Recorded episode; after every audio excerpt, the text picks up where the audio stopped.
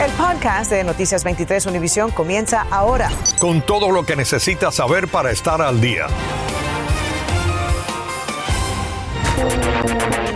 Comenzamos con una noticia en desarrollo. El presidente de FIU, Mark Rosenberg, renunció esta tarde durante una reunión de emergencia del Consejo de la Administración de la Universidad.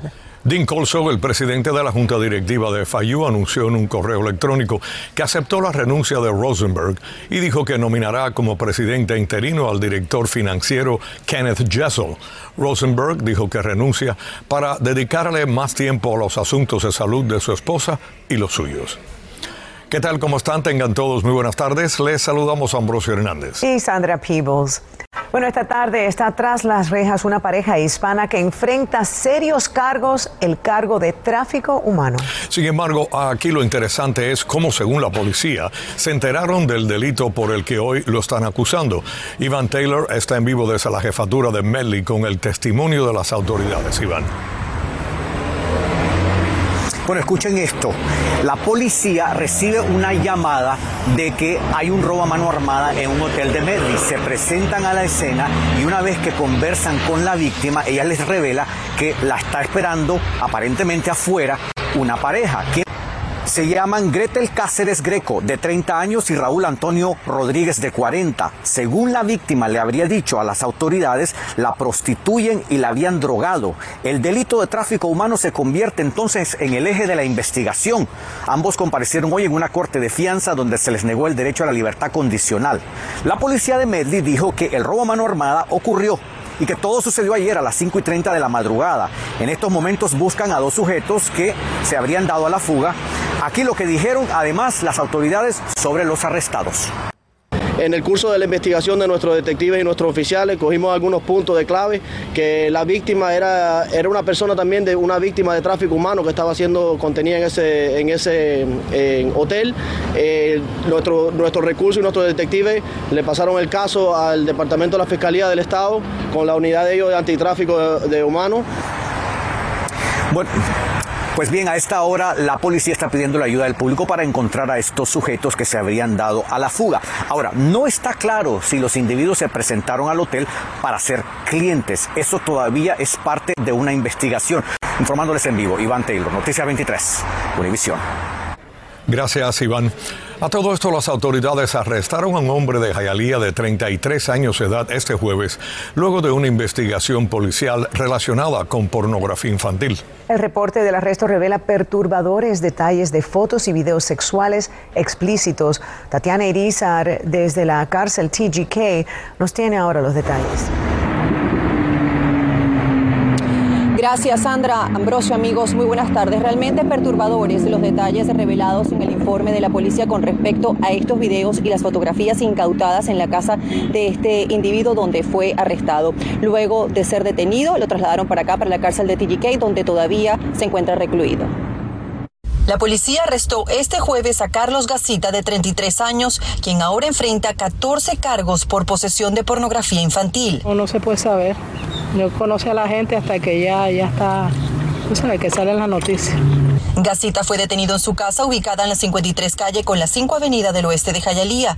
La policía allanó la vivienda luego de una investigación relacionada con unos videos de pornografía infantil subidos en Yahoo. No podemos controlar realmente el vecindario, no sabemos a veces ni quién es nuestro vecino porque desgraciadamente acá en este país estamos acá y, y ni sabemos a veces quién es nuestro vecino.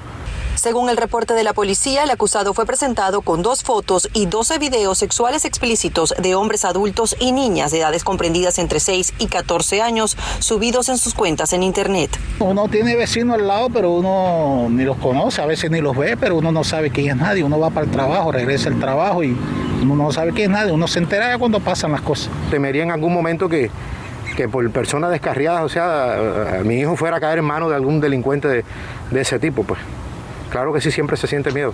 Al sospechoso le fue impuesta una fianza de 70 mil dólares. Pudimos conocer que esta fianza de hecho ya fue pagada, así que su liberación podría ocurrir en cualquier momento. Es todo lo que tengo en vivo desde Doral. Soy Tatiana Grisar, Noticias 23, Univisión. Gracias, Tatiana. Y esta tarde está tras las rejas Eric Moore Jr., a quien acusan de hacerse pasar por un oficial del Departamento de Correcciones, entrar a una escuela con un arma de fuego y posesión de tarjetas de crédito robadas, entre otros cargos. El arresto se produjo después que la policía escolar lo confrontó en la secundaria Miami Palmero Senior High. Según el reporte, Moore vestía un jacket del Departamento de Correcciones, un chaleco de tráfico y tenía una identificación falsa.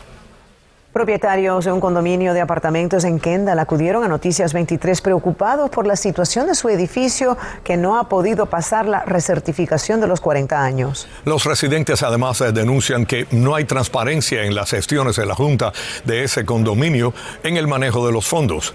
Raine Anciani nos cuenta cuál es la situación. Noticias 23 estuvo en Peppermill at Kendall Lakes West el pasado mes de julio. En ese momento ya estaba en la lista de estructuras inseguras, un estatus administrativo donde el condado Miami-Dade coloca a propiedades que no han cumplido con el proceso de recertificación de 40 años o tienen alguna violación. El WARA actúa como si fueran unos faraones, no dan información, no se les puede acceder. Eso denuncia este residente sobre la junta de propietarios que está tomando decisiones. Dice que les piden una cuota especial de 7 millones de dólares para hacer arreglos y pasar la recertificación.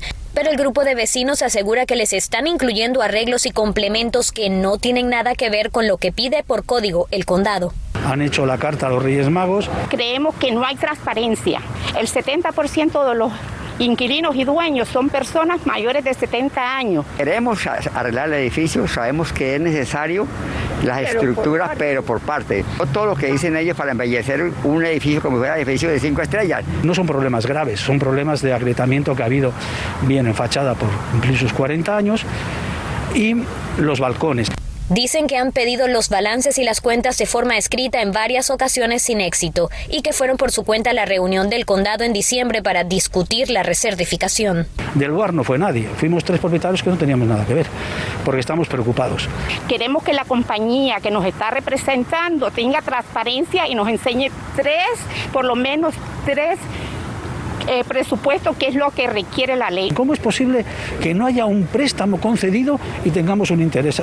Raine Anciani, Noticias 23, Univisión. Infórmate de los principales hechos del día. En el podcast de Noticias 23, Univisión.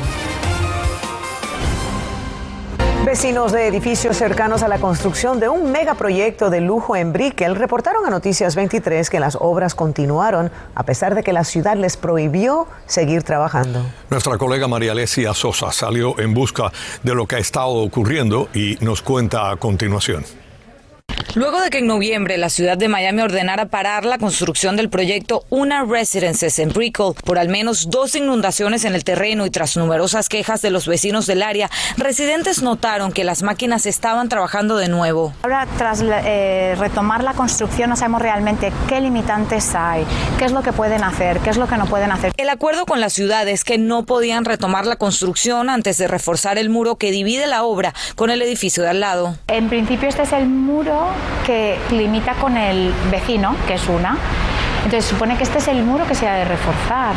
Este delgado muro es el que separa al edificio Brickell 25 de una Residences y como pueden ver sin duda es lo que más preocupa a los residentes de este edificio. El Departamento de Construcción de Miami nos dijo en un comunicado que la orden de detener el trabajo de excavación sigue vigente en ese área. Si bien el trabajo que se realizó ayer fue de naturaleza preventiva debido a la lluvia, el contratista y el subcontratista recibieron instrucciones instrucciones firmes de que no se realizará ningún trabajo en el área sin la revisión y aprobación previas del Departamento de Construcción. El comisionado Ken Russell reconoció que la constructora hizo un trabajo sin notificarlo a la ciudad. Ellos tienen un stop work order, no pueden hacer cualquier construcción en el parte norte más cerca al torre a, los vecinos antes de hacer esta construcción para enforzar eh, este, este muro. Pero en esta semana, porque eran mucho, mucha lluvia, ellos estaban preparando para la lluvia. O sea que si hubo, si cometieron una infracción de alguna manera. Sí, no, no era una infracción porque el trabajo no era de construcción o de excavación, era de preparación para la lluvia. Nos comunicamos con la constructora, pero no obtuvimos respuesta. Los vecinos piden más transparencia. El Departamento de Construcciones de la ciudad se comprometió a continuar con las inspecciones para evitar que esto vuelva a ocurrir. María Alesia Sosa, Noticias 23, Univisión. Una propuesta para instalar sistemas de vigilancia dentro de los salones de clase en la Florida ya está despertando reacciones y polémica. Se trata de un proyecto presentado en la sesión legislativa en Tallahassee. Erika Carrillo nos cuenta los detalles y lo que dicen los padres y maestros. La idea de ponerle micrófonos a los maestros y de tener cámaras grabando cada movimiento y palabra en las aulas de clase ha despertado preocupación. El tema es parte de una propuesta de ley estatal que ha generado alarma y reacciones entre padres y maestros. Cuando uno pone una plataforma así, que tiene acceso a las redes, eh, esto puede ser hackeado por mucho tipo de personas. Esto es algo que de verdad nos causa mucho temor porque esto es un tipo de vigilancia que sistemas eh, comunistas hacen. La propuesta fue sometida por dos legisladores republicanos de Naples y Tampa y básicamente buscan que los planteles educativos y los padres puedan usar los videos como evidencia en casos de incidentes o actos que ocurran en las escuelas. Según el proyecto, las cámaras grabarían en cada rincón del salón y el sindicato dice que esto representa un peligro más que una ayuda. Y nos quitan muchas capas de seguridad que nosotros como maestros, docentes y claro, sistema escolar hemos puesto para proteger al niño, para proteger a los estudiantes. Si se convirtiera en ley estatal, cada distrito escolar tendría derecho a implementar o no el sistema de vigilancia. Y la miembro de la Junta en Miami-Dade, Cristi Fraga, le ve pros y contras. Es interesante todo lo que tiene que ver con la seguridad de nuestros hijos. También hay sus preocupaciones como em, la parte de, de seguridad del Internet.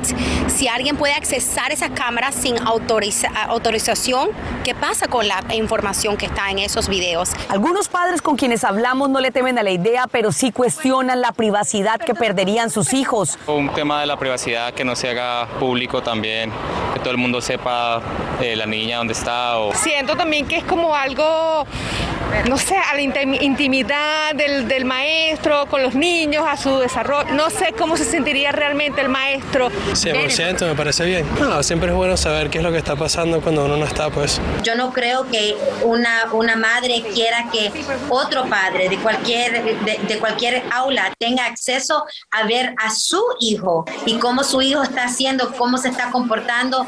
El proyecto todavía necesita debate y aprobación en Cámara y en Senado. De aprobar se entraría en vigencia a partir del primero de julio de este mismo año. Erika Carrillo, Noticias 23, Univisión.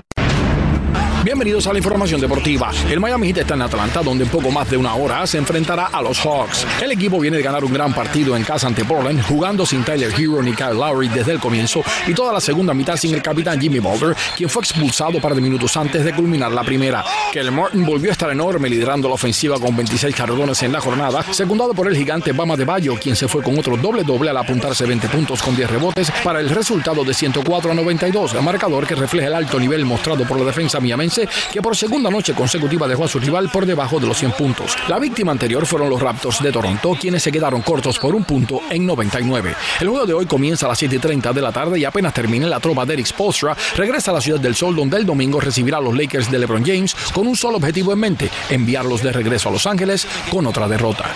El Inter Miami continúa activo con vistas a la temporada 2022 que comienza en poco más de un mes y anunció la firma del delantero Leonardo Campana, quien juega en el Wolverhampton Wanderers FC de la Liga Premier Inglesa. El también internacional ecuatoriano de 21 años de edad reforzará aún más la delantera de Miami. Campana ciudadano de los Estados Unidos, por lo que no ocupará un puesto en el roster internacional del Inter Miami y solo espera su certificado de transferencia internacional. Ernesto Clavelo Deportes 23. Gracias, Ernesto. La vacunación contra el coronavirus no afecta la fertilidad de hombres ni mujeres, según una investigación de la Universidad de Boston. El estudio se realizó con más de 2.000 mujeres y sus parejas, de las cuales el 75% recibió al menos una dosis de esa vacuna. Según el estudio, los participantes tuvieron menos probabilidades de concebir un bebé si el hombre tuvo COVID en los últimos 60 días. No obstante, los científicos señalan que la fiebre reduce el conteo de espermatozoides y la fiebre es un síntoma del coronavirus.